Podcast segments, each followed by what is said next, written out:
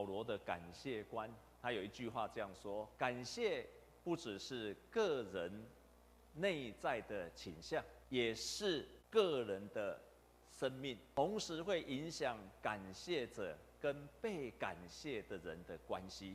在新约的圣经，一共出现了四十七次的感谢。这个四十七次的当中，有三十九次都是保罗说的，可见保罗在他的书信的当中充满了感谢。他为哪些事情感谢？他为着他自己是谁来感谢？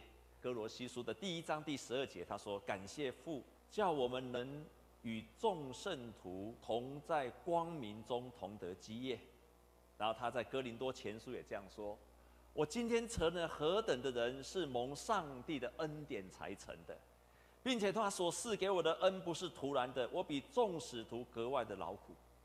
再来，他常常为了他自己做了什么事情来感谢神，所以在圣经上他说：“我比众使徒格外的劳苦。”我今天可以服侍神，我虽然非常的劳苦，但是是因为上帝恩典与我同在。我们可以服侍神，是因为上帝的恩典，美好的一件事情。他为着他能够做什么来感谢上帝，他也常常为他自己能够经历到上帝的恩典来感谢神。在罗马书他这样说：“感谢神，靠着我们主耶稣基督，我就能够脱离了。这样看来，我内心顺服神的律，我肉体顺服罪的律了。感谢神，靠着耶稣基督，我能够从罪得着释放。他也常常为着信徒来感谢神。”他为了信徒的经历神来感谢神，在哥罗西书的一章十二节到十三节，他说：“感谢父神，叫我们能与众圣徒在光明中同得基业。他救了我们脱离黑暗的权势，把我们迁到他爱子的国里。我们在爱子里得蒙救赎，罪过得到赦免。信徒因为经历了上帝耶稣基督的拯救，罪得着赦免。”他们经历了恩典，保罗为信徒大大的感谢神，他也为了信徒可以得胜，在生活当中有得胜来感谢神，所以他曾经这样讲过：感谢神，我们借着我们主耶稣基督得胜，感谢神常率领我们在基督里夸胜，并借着我们在各处显扬那因为认识耶稣基督而有的香气。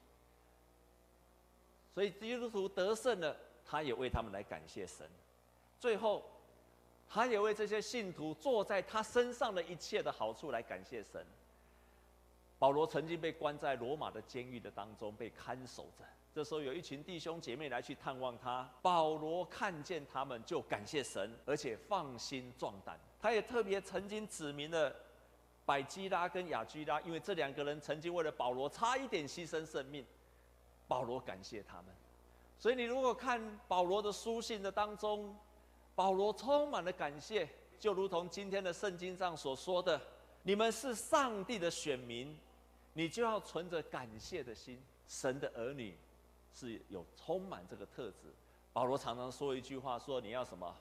凡事谢恩，常常喜乐，不住祷告，凡事谢恩。”然后你要常常借着祈求、祷告和感谢，把一切的忧虑卸给神。你在忧虑的当中还要感谢神，感谢几乎是成为一个基督徒的特征跟记号。在德文里面，感谢叫做 Danken，思想叫做 Denken，这两个字是同个，所以 Danken 感谢是从 Denken 来的，感谢是从思想来的。也就是会思想的人，他才会感谢。你开始用上帝的角度去思想你人生所遇见的每一件事情。我们都知道一个感恩节，感恩节在一八六三年的时候，是美国总统林肯总统，他就规定了一件事情：每一年的十一月第四周的星期四，成为美国全国的感恩节。所以感恩节是从林肯总统才开始有的。可是那个时候，其实美国还在内战的当中。他在这个感恩节的当中，他特别，我把它整理起来，一共感恩了五件事情。第一件事情，感谢上帝，让我们有丰盛的供应。第二件事情，即使在战争的当中，上帝已经让我们的内战已经越来越缩小了，战争已经快要缩小了，快要结束了，我们来感谢神。第三件事情，虽然我们因为战争而犯罪，虽然有内战，可是我们国家的农业、我们的铁、我们的煤从来没有缺乏，我们人口仍然在稳定的成长。第四件事，他感谢。当我们献上感谢的时候，我们仍然要为国家来谦卑的忏悔、来祷告。第五件事情，孤儿寡妇，有人过世，有人受难，我们祈求天父温柔的看顾。在那个苦难的当中，没有人会感谢神的。可是林肯是一个伟大的基督徒总统，他仍然为这些事情感谢。也就是说，感谢是从思考来的，了不起的总统。其实他也在提醒了我们：我们如果会经过思考，你就会在你许多的人生的困难当中去思考有值得感谢的事情，有非常多的值得感谢的事情。从那个角度，你开始就改变了。所以感谢会让我们有智慧，会思考的人才会感谢。你的感谢可以建立友谊。换句话说，你如果在一个团体当中，你常常是一个抱怨的、不会感谢的、负面的思想的、怨天尤人的时候，你想想看，你喜欢跟这样的人成为一体吗？因此，在所有的关系的当中，保罗提醒你，只有透过感谢，你们才能够归为一体。感谢会让感谢的人跟被感谢的人的关系更好，不会感谢的就会破坏这个关系。你成为基督徒之后，你开始体会到你的生命开始改变了。生命改变的第一件事就是你的眼光改变，你开始看你的人生不一样，那才是真正恩典的所在。感谢神，所以你的生命的当中，过去的好跟不好，你都可以感谢神，你绝对可以感谢神。保罗提醒我们要感谢，因为他知道感谢是一切基督徒品格的基础。保罗几乎把感谢变成了一个基督徒行事的根基。你做什么，你说什么，都要从感谢出发。有一个很有名的哲学家歌德，他曾经这样说过：“不会感谢就是一种软弱。”我从来没有见过优秀跟杰出的人不会感谢。一个人他也许遭受到很多的痛苦，很多的被污蔑，很多的困难，但是当他会感谢的时候，他就脱离了这一切。在南非非常有名的总统曼德拉，他从四十三岁就被关入到监狱里的，被关了二十七年。可是当他被放出来之后，他被选为第一个南非的黑人总统。在那个就职大典的时候，他特别邀请三个囚犯，这三个囚犯就是当年关他的人、羞辱他的人，他请他们来就职大典。全世界的各国的大使都在那个上面非常大的庆典的当中。曼德拉就请了这三个人，而且在典礼到一半的时候站起来跟他们感谢。为什么？因为曼德拉说：“我年轻的时候非常非常的暴躁，也非常非常的急性子，常常没有办法去胜过这一切。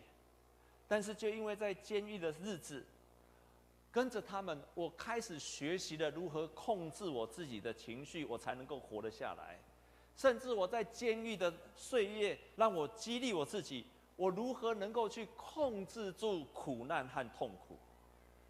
而赦免、感谢，必须要用极大的力量来训练的。有了这些，我才能够胜过去。